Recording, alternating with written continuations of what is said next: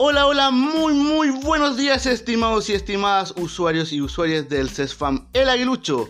Bienvenidos a nuestro octavo episodio en formato podcast del programa de promoción. El día de hoy estaremos conversando y aclarando y rompiendo mitos, por supuesto, en torno al Programa Nacional de Inmunización, más conocido como el PNI. ¿ya?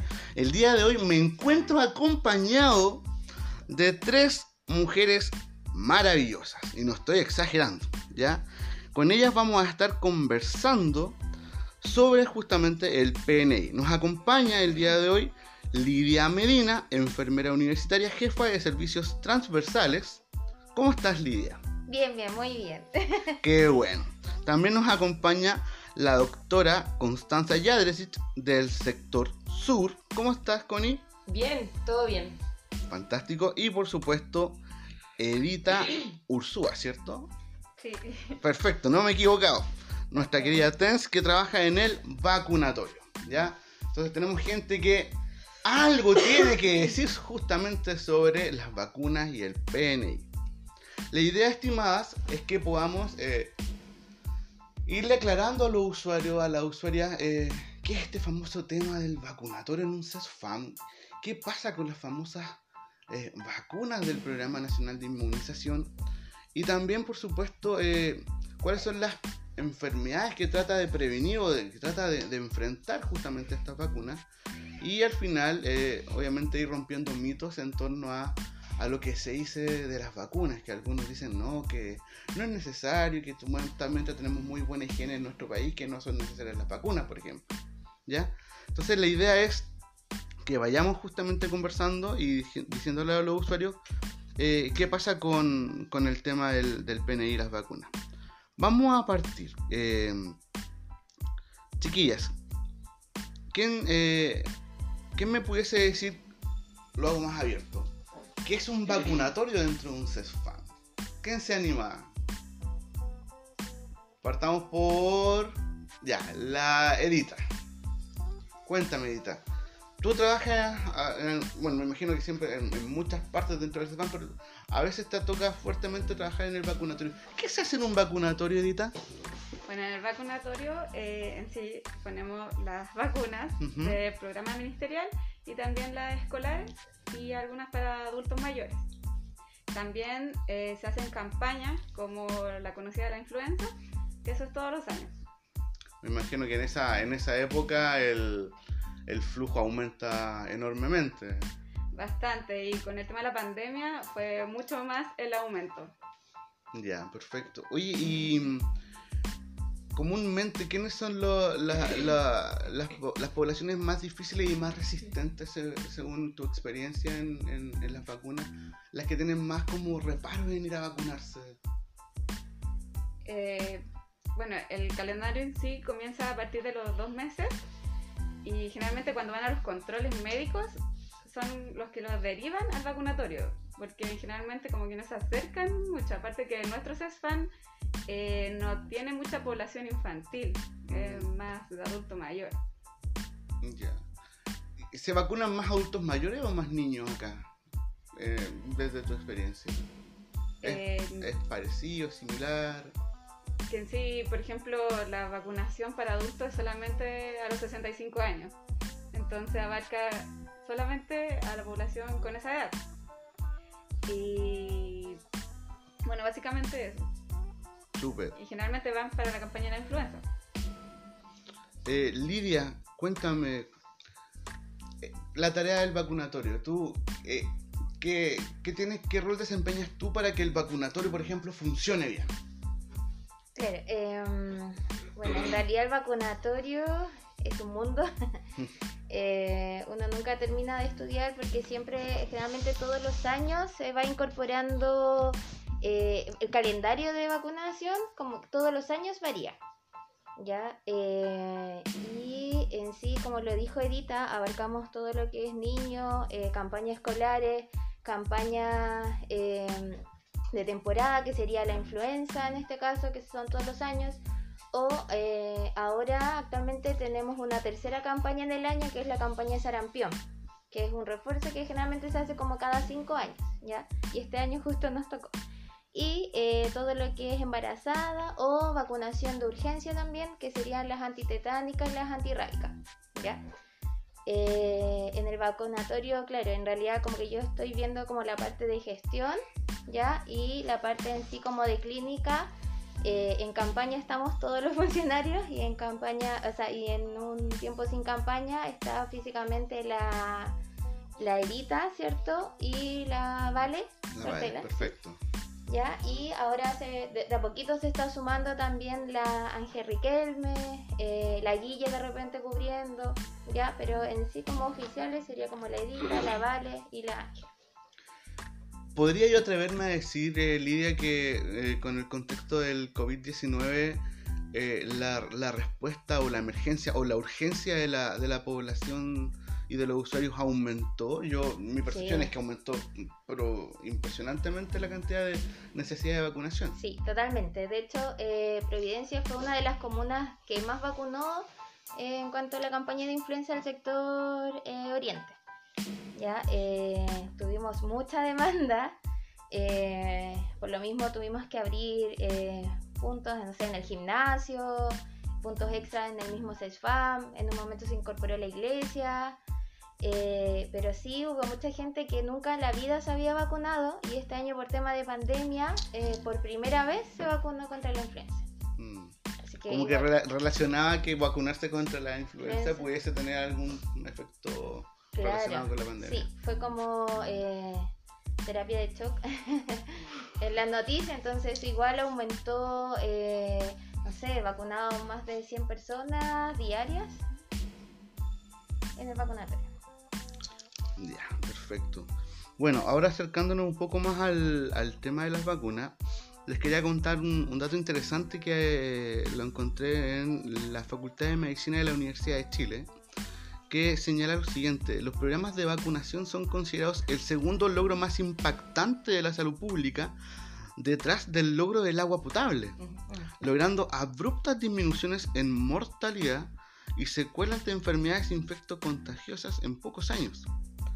A pesar de, lo- de los grandes triunfos documentados como la erradicación mundial de la viruela en el año 1980 y la reducción de casos de poliomielitis en un 99,9% desde el año 1988, eh, también ha visto un avance interesante el tema de los movimientos antivacunas ya que es un tema que sí o sí iba a salir en algún momento en el programa.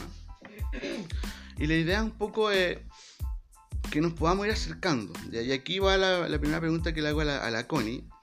De nosotros como profesionales de salud podemos dar a conocer a la, población por, porque es importante tener este- este- esta perspectiva de, la importancia de la vacunación. Primero quería preguntarte, eh, ¿qué entendemos por, eh, vacunas? Y si nos puedes acercar un poco al tema de qué es el Programa Nacional de Inmunizaciones.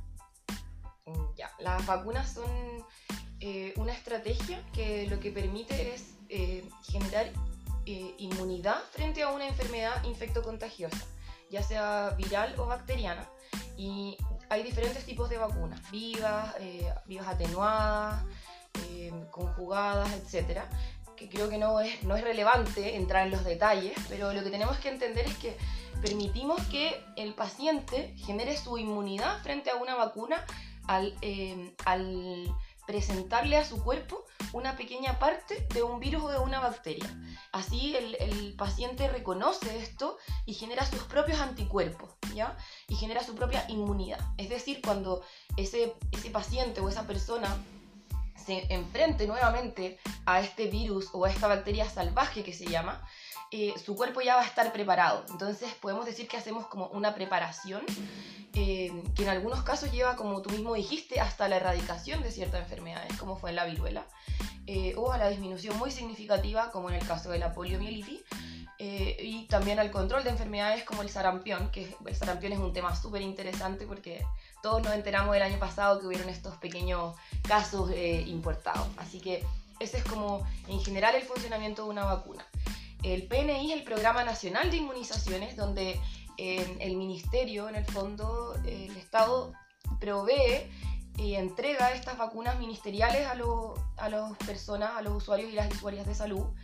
Eh, ¿Y cuál es su objetivo? Es el mismo objetivo de la vacunación en general, que es disminuir eh, la morbimortalidad, es decir, las secuelas y la mortalidad asociada a estas enfermedades que podemos prevenir. Eh, eso como en general. Y es súper relevante también entender que el PNI funciona poblacionalmente, o sea, no es una estrategia, eh, no es una estrategia individual, sino que es una estrategia de salud pública, en la que, como decía Juan, ha sido el segundo mayor descubrimiento o la segunda mayor estrategia de salud pública porque permite que, por ejemplo, si tenemos una persona inmunocomprometida que no tiene eh, posibilidades de generar, eh, a ver, ¿cómo lo explico? No tiene posibilidades de generar su propia eh, defensa frente a un virus, al nosotros proteger al resto de la población, hacemos que ese virus disminuya mucho y esa persona finalmente está protegida. Eso se llama inmunidad de rebaño y en el fondo estamos haciendo un trabajo colectivo y un trabajo eh, de salud pública que nos permite eh, proteger a toda nuestra población. Así que esto sería como lo más relevante de, de este programa. O sea, finalmente cuando uno, cuando uno se vacuna, toma una decisión ética, política, social, cultural importante, en términos de que no solamente me estoy vacunando para mí, sino que también mi vacunación tiene que ver con la relación con los demás, con mi entorno. No es como, es una decisión personal, pero que afecta a, a la comunidad en, en su totalidad. Claro. Sí. Agregando a lo que dijo la doctora, eh, que lo, lo- lo hizo muy completo, eh, eh, contarles que todas las vacunas son gratis, ya sea FONASA, sea ISAPRE no- o no tenga previsión. En realidad, todas las vacunas que están dentro del Programa Nacional de Inmunización son gratis, ¿ya? Y obligatorias para los grupos específicos señalados, ya sea a los 2, a los 4, a los 6 meses, a los 18, las vacunas escolares, eh, la vacuna de los 65 años, las embarazadas, ya, todas son obligatorias. Entonces, por eso también como que va ligado a una consejería eh, por parte de todos los profesionales eh, en cada momento y obviamente no hay que perder la oportunidad. Ya. Mucho, mm, me acuerdo harto en la, en la campaña de, este año, que me, me tocó también participar. eh, hablan de los eh, enfermos crónicos. Siempre me, me- decían, no, los crónicos y los adultos mayores tienen que ir, por ejemplo, al gimnasio. Me gustaría que le dijéramos a, la- a lo- a los usuarios, bueno, ¿qué, ¿qué tipo de personas son crónicos? Porque de repente uno dice, ay, los crónicos, bueno, ¿y cuáles son los crónicos? Yo sé que los crónicos pueden ser, por ejemplo, no sé, las personas que tienen algún problema respiratorio. No sé si nos pudiesen aclarar quiénes son los crónicos para seguir contextualizando un poco quiénes son los sujetos objetivos. Bueno, de partida, el, bueno, son el- la población objetiva, que vienen siendo como los hipertensos, diabéticos, eso, eso. eh, inmunodeprimidos, eh, que estén, estén pasando por algún tipo de cáncer, eso. eh, por ejemplo, los del VIH, eh, Asmáticos. asmáticos, sí. Perfecto. Chiquillas, eh, una persona que es de ISAPRE, pero que quiere en la campaña eh, vacunarse, ¿puede hacerlo en un CESFAM? Sí, Eh, siempre y cuando cumpla con los requisitos. Por ejemplo, porque todas están destinadas para algún tipo de población. Ujú. En este caso, si es crónico, no hay problema. Viene con la orden médica que nos acredite que efectivamente pertenece a esta población y, y nosotros le, le colocamos la vacuna. Sin problema. En el caso de los niños también. Ya, nosotros tenemos, eh, como lo mencionó Edita en un principio, eh, nuestra población es más adulta, mayor que infantil, pero sin embargo tenemos muchos niños ISAPRES que se vienen a vacunar acá, En tiempo de campaña. en tiempo de campaña y en tiempo normal. Ah, sí. perfecto. Eh, o que, por ejemplo, tuvieron su primera dosis, no sé, de los dos meses en la clínica, pero continúan el calendario de vacunación con nosotros. ¿Ya? Y ahí, obviamente, si son ISAPRE, eh, como lo mencioné, es gratuito y abarcamos todo. Súper. Excelente. Eh, una preocupación. Súper. Siempre que Cuéntame. acudan a algún centro de salud eh, público a vacunarse, tienen que ir con su carne de identidad. Que es Por Dios, qué importante, importante. acreditar que es la persona. Exacto. Siempre, siempre. Sí. chicas, eh, vámonos un poquito más al, al callo. No sé si nos pueden comentar cuáles son las, eh, los tipos de vacuna para la población adulta. ¿Cómo se llaman y qué tipo de, de, de enfermedades quiere, quiere prevenir o quiere enfrentar? Yo, por lo que eh, recopilé en información, sé que existe la eh, DTP y la neumocócica, creo que se dice así. No sé quién de ustedes me, me pudiese comenzar a aclarar o a aclararnos acá a los usuarios eh, qué hacen, qué son y, y para qué sirven. Eh, La vacuna eh, de TPA celular es contra difteria, tétanos y tos convulsiva. Mm, Ya, esa para la población adulta es- entrarían las embarazadas, que sería a partir de las 28 semanas de gestación. Y la neumocócica es bueno contra eh, la neumonía y es para eh, personas adultas a partir de los 65 años de edad. Perfecto. Y la otra vacuna de adultos que tenemos es la de la influenza, pero que ya lo comenzamos que va eh, solamente en las épocas de campaña. Esas serían principalmente. Perfecto, perfecto. Y las vacunas escolares. Chiquillas, ¿qué es? ¿Tres, tres víricas? ¿Se dice así? Claro, ese es el nombre de la vacuna y es contra eh, sarampión, rubiola y paperas, Sarampión, rubiola y paperas. que se pone al año de edad, que sería a los 12 meses. Eh, bueno, ahora estamos con una campaña de sarampión que es a partir de los 13 meses hasta los 5 años, 11 meses, 29 días. Y luego también tiene otra postura que sería eh, primero básico. Perfecto. Sí. Eh, en campaña escolar, eh, que también se realiza todos los años, abarca todo lo que es eh, primero básico, cuarto básico, quinto y octavo. ¿ya? Eh, el año pasado por primera vez se incorporaron los hombres eh, contra la BPH. ¿Ya? Y donde fue bien acogido y tuvo un buen impacto. Este año se incorporaron niños y niñas de cuarto y quinto básico contra el VPH. En primero básico se mantiene, ¿cierto? Eh, la tresvírica y la DTPA. Y en octavo básico la DTPA también. Ya. Eh, Connie, Dime. ha- hagamos, hagamos el repaso finalmente para, para que entendamos, porque no todos entendemos las, las famosas siglas. DTP sería Difteria, tétanos y tos convulsiva. y tos convulsiva, perfecto. Y Ahí me gustaría Diga. como hablar un poquito más de las vacunas, ¿ya? Como aprovechando la instancia para educar un poco más. Eh, creo que es relevante como explicar por qué vacunamos a las embarazadas, ¿ya? por supuesto. Que uno se pregunte como por qué si estoy embarazada quizás es un, es un riesgo ponerme una vacuna, ese es como un mito súper común. Entonces ahí es súper importante decir que las embarazadas que se vacunan con la DTPA en verdad están protegiendo a sus hijos, ¿ya? Están protegiendo a sus hijos porque ¿qué pasa? Que los primeros seis meses los niños no generan inmunidad, no generan anticuerpos y toda la, protección que ellos tienen se la entrega a su madre. Se la entrega a su madre en el parto, eh, en la gestación y en la lactancia. Entonces, al vacunar a las mamás, lo que prevenimos principalmente es la tos convulsiva o el coqueluche, ya que es como súper famoso y que en niños menores de 6 años puede producir enfermedades graves, eh, puede producir apneas e incluso la muerte, ¿ya? Entonces, al vacunar a la mamá, lo que nosotros hacemos es que esa madre le entregue anticuerpos a su hijo y lo proteja principalmente en los primeros 6 meses de vida. Porque como van a ver en el otro podcast, eso después se vacuna a esos niños, pero más grandes ya generan su inmunidad. Entonces las mamás están ayudando a esos hijos, ¿ya?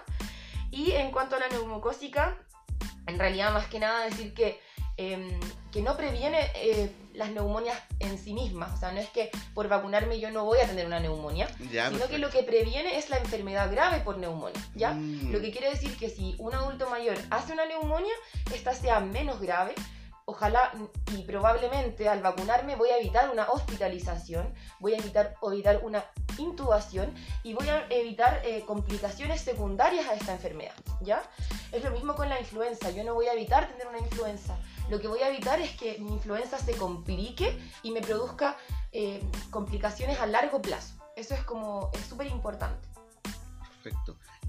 Virus papiloma humano, entiendo que eso es BPH.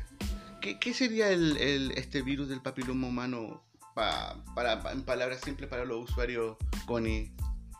Ya, el virus papiloma humano es uno de los, eh, de los virus más frecuentes en la población eh, y que produce, bueno, varias enfermedades asociadas a las verrugas, por ejemplo, genitales, y en realidad su relevancia principal y por la que se incorporó en el PNI, de hecho se incorporó hace poquitos años, es como una gran ganada, por decirlo así, para la salud pública, eh, es porque previene el cáncer cervicuterino, que es sumamente relevante en nuestra población, y que como se transmite sexualmente, es muy relevante vacunar tanto a hombres como a mujeres. Inicialmente se va- eh, inclu- incluyeron solo las niñas, pero eh, ¿por qué? Porque las mujeres son las que generan el cáncer cervicuterino, pero luego se incorporaron los niños también porque como es una transmisión sexual, tenemos que hacer, como en todas las vacunas, un control del virus en toda la población para disminuir su impacto.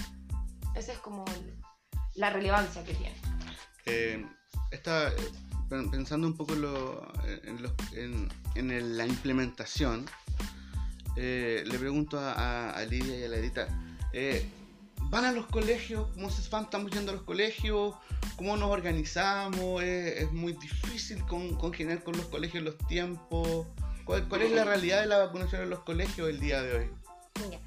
Eh, bueno, este año, como todos lo sabemos, ¿cierto? Ha sido eh, bien especial, bien distinto eh, en todo ámbito. Y actualmente estamos nosotros eh, en campaña escolar. La próxima semana ya damos por finalizada la campaña con el último colegio que tenemos a cargo. Y eh, bueno, la- las clases se suspendieron en marzo, por ende los niños no estaban asistiendo al colegio. Y la, todo esto de la programación, la coordinación, eh, se vio un poquito enlentecida igual por lo mismo, porque teníamos que adecuar eh, el lugar, el horario, eh, contar con todas las medidas para, pre- para prevenir el, la, eh, como el contagio, ¿cierto? Entonces los tuvimos que citar cada cierto horario, distintos cursos, eh, que no vengan acompañados, sino que solo con un adulto responsable. eh, acá el equipo de, vacuna, de, de vacunatorio tomar todas las medidas, ¿cierto? De, de prevención, eh, el uso de la pechera, la antiparra, las mascarillas, eh, el alcohol gel, el lavado de manos, ¿cierto? Súper importante. eh, adecuarnos a todo lo que está haciendo como nuestra realidad hoy en día por pandemia. ¿ya? Y eh, ha sido un éxito en todo caso. Eh, hemos tenido alta cierta convocatoria. eh, los colegios se han portado súper bien, ya eh, nos han ayudado mucho en ese proceso también.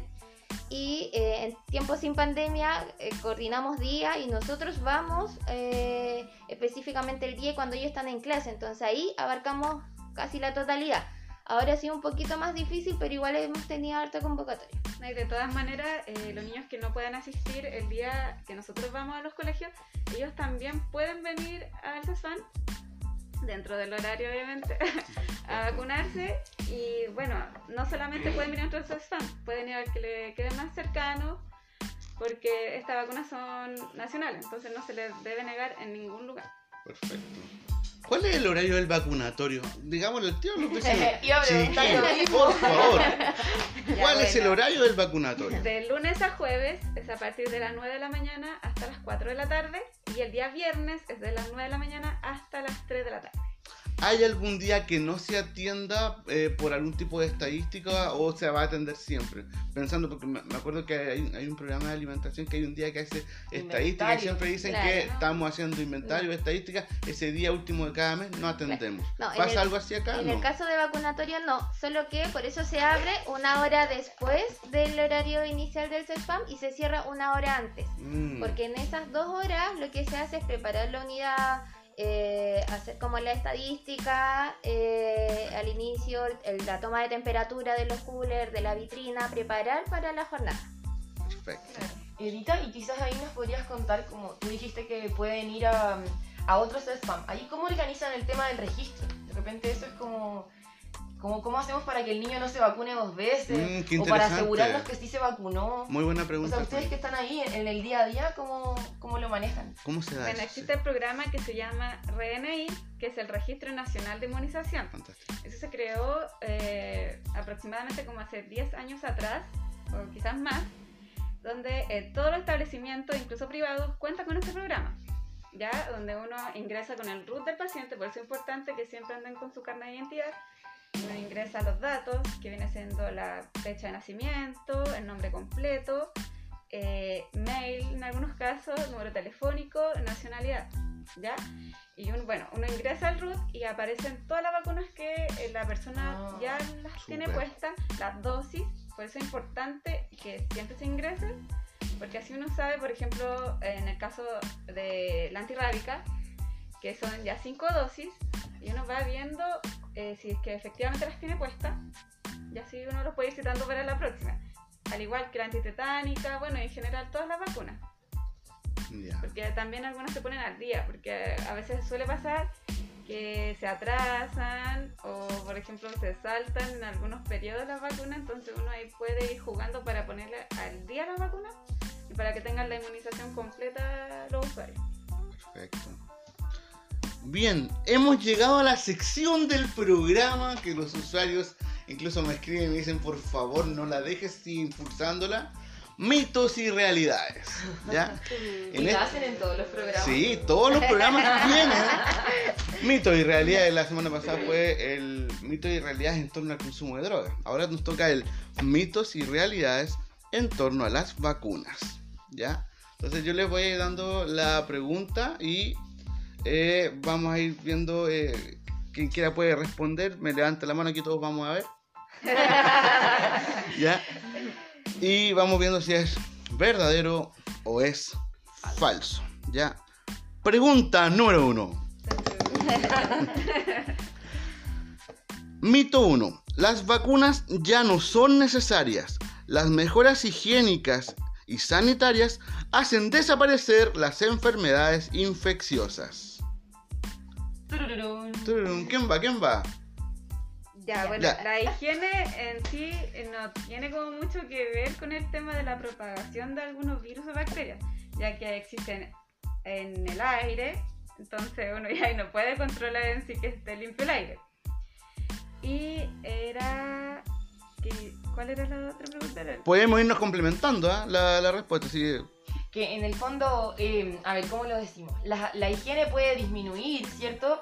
Ciertas contagiosidades de ciertas enfermedades, pero también está el contacto persona a persona. eh, y bueno, también lo hemos visto, con, yo creo que homologando a la, a la pandemia, tenemos un, un buen ejemplo, ¿no? Que en el fondo, por mucho que limpiemos y limpiemos, si estamos en contacto con alguien contagiado, nos podemos contagiar. Y para eso hay que disminuir eh, como la cantidad de virus y hay que mejorar la inmunidad en la población. Claro. Y ahí igual como que dejo una pregunta abierta. Por ejemplo, como le decía Connie, eh, ahora en pandemia. eh, ¿Qué hacemos en un mundo sin vacunas en realidad? Porque eh, no tenemos la vacuna todavía del coronavirus y eh, todavía no lo hemos podido desaparecer. Entonces dejo esa pregunta abierta. Imagínense si no tuviéramos toda esta cantidad de vacunas obligatorias incorporadas en, a nivel país, ¿qué sería como... ¿Cuál, cuál sería la realidad? Ya, eh, lo dejo ahí abierto. Sería muchos COVID. Sería posibles mucho COVID. cementerio. Por supuesto. Sí, porque ¿qué sería un mundo sin, sin vacunas? ¿ya? Por Dios que son Eh, necesarias. Yo, son bastante Son necesarias, así que ese mito número uno, falso, totalmente Falso, falso, falso, falso. Perfecto. Vamos al mito número 2. Este va- se lo vamos a preguntar dirigido entonces a la, a la Lidia. Mito número 2. Las vacunas pueden causar incluso la muerte. Presentan efectos adversos y efectos secundarios a largo plazo que ahora desconocemos. Sí. Falso también. Ah, mierda, al tiro, ya. Eh, las vacunas en sí son muy seguras, ya que eh, previo a, como al lanzamiento de la vacuna, incorporarlo al programa, eh, detrás hay todo un ensayo clínico, una, eh, un estudio, ¿cierto? Antes de ampliar y masificar y oficializar eh, la vacuna, ¿ya? Así que por ningún motivo se va a entregar una vacuna que cause la muerte, ¿ya? Sí tenemos algunos efectos adversos eh, mínimos, ¿cierto? Para cada vacuna. eh, por ejemplo, no sé, enrojecimiento de la zona al Ah, funcionar. eh, no sé, eritema, ¿cierto? Em, eh, no sé, temperatura en el sitio de punción, ya, pero por ningún caso eh, causa la muerte, ya, si no, eh, sin las vacunas yo creo que sí habría muchas muertes. Perfecto. Connie, te voy a leer a ti el mito número 3. Vamos. La vacuna combinada contra la difteria, tétanos y tosferina y la vacuna contra la poliomielitis causan síndrome de la muerte súbita del lactante. Ya. Esta pregunta es súper interesante. Bueno, la, la difteria tétanos tosferina es la DTP. Y la vacuna de la poliomielitis antes se hacía aparte, pero ahora el calendario de vacunación se actualizó y se pone la hexavalente, Perfecto. que ya no es la polio oral que antes se usaba, que tiene más efectos adversos. Como, bueno, como comentó la Lidia al principio del programa, eh, el calendario de vacunación personalmente chileno me parece súper bueno y cada año se va actualizando. O sea, hay que tener en cuenta que se están haciendo revisiones constantes y se va mejorando de acuerdo a lo que hay disponible. Entonces, como eso para contextualizar. Y sobre este mito de la- del síndrome de muerte súbita del lactante, eh, bueno, hay un síndrome de muerte súbita en el lactante que ocurre en menores de un año y que ocurre eh, siempre, habiendo o no vacunas, ¿ya? Y lo que pasa es que hay gente que cree que eso se asocia a la vacunación, pero en realidad son cosas que no están relacionadas, no hay una relación causa-efecto, sino que los niños se vacunan menores a un año y además pueden tener este síndrome, pero entre estas dos cosas no hay una relación causa-efecto, o sea, no hay una relación que eh, nos asocie estas dos cosas. Y como comentaba la Lidia, eh, la- estas mismas enfermedades, como comenté antes también, el coqueluche y la poliomielitis pueden principalmente ser mortales, entonces no hay una relación en la que la vacunación nos produzca este riesgo. Así que sería falso. Falso, señores. Falso, señores. Mito número 4, ese se, le- le- le- se lo leo a la, a la Edita. Estimada, dice, las enfermedades que se pueden prevenir mediante vacunación están erradicadas en mi país, por lo que no hay razón para vacunarse. Falso. Ah, mierda. Bueno, es que las enfermedades en sí siempre pueden volver. Aparte que eh, recibimos población extranjera, que no sabemos el tipo de calendario que ellos poseen. Y en sí, generalmente uno eh, hace el, el efecto rebaño, que anteriormente mencionaba Connie, que se vacuna la población objetiva y las otras personas que no se han vacunado no se contagian ya que las demás no se lo van a, a contagiar, o bueno, para la redundancia. Ujú, Te entiendo. Y mm, bueno, siempre es necesario vacunarse. Más que nada, igual porque uno en sí eh, obtiene el anticuerpo y así ya no se va a contagiar más. pues, Puede viajar a otros lugares y ya va a estar con sus anticuerpos listos para en sí, si se va a contagiar, recibir la enfermedad, no va a ser grave, no va a ser mortal. O sea, no pasa porque el país sea desarrollado o subdesarrollado, esto puede pasar igualmente. Sobre todo porque, como decía, vivimos en un mundo globalizado, entonces las fronteras de los países ya se van perdiendo. Ya les voy a leer los últimos dos mitos. La que quiera puede responder. Las infecciones infantiles no se pueden evitar, son cosas de la vida.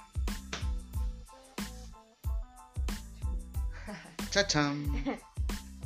Cualquiera, cualquiera. Falso también. Ah, ok, muy bien, gracias Lidia. Muchos falsos. Ha sido el día de los mitos Eh, falsos.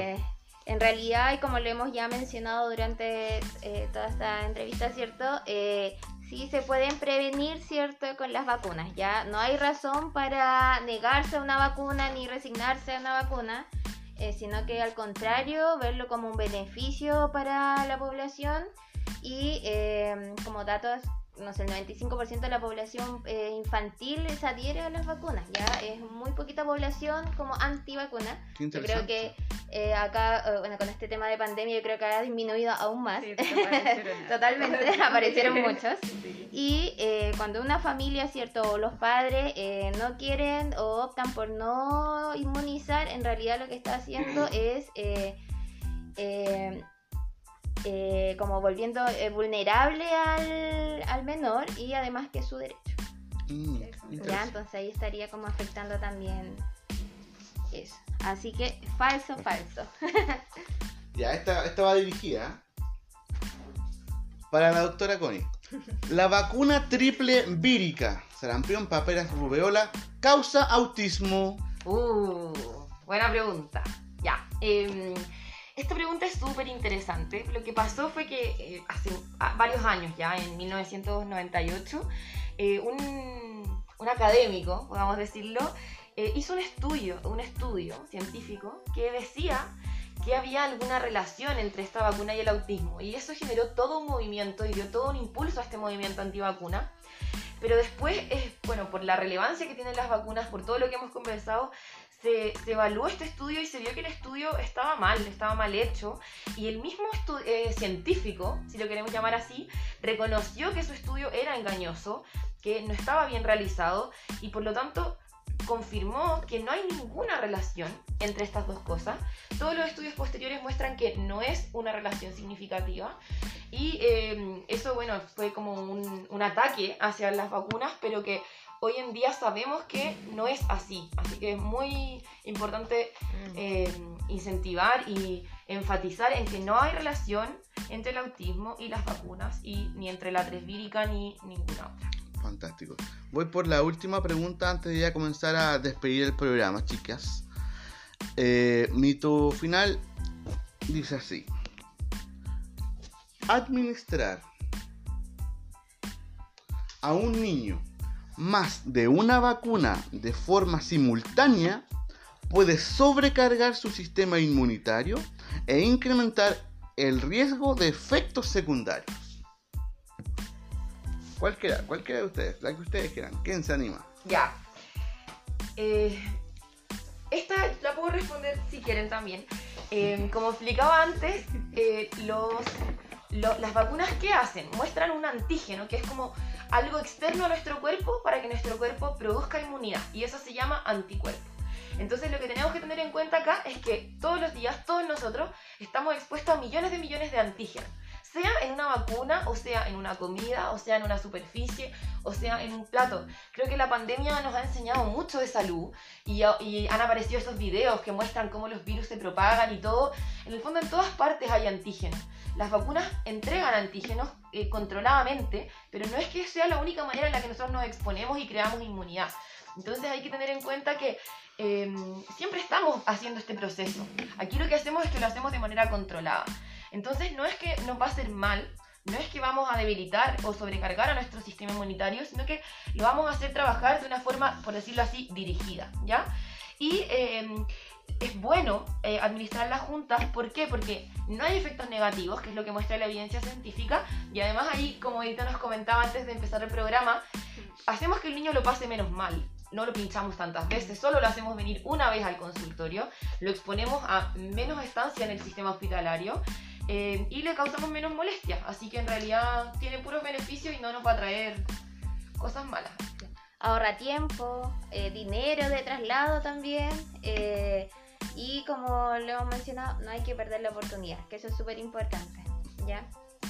Nos encontramos entonces con Lidia Medina, enfermera universitaria y jefa de servicios transversales, la doctora Constanza Yadres del sector sur y nuestra querida Edita Ursúa del TENS de vacunatorio, hablando sobre el PNI y las vacunas.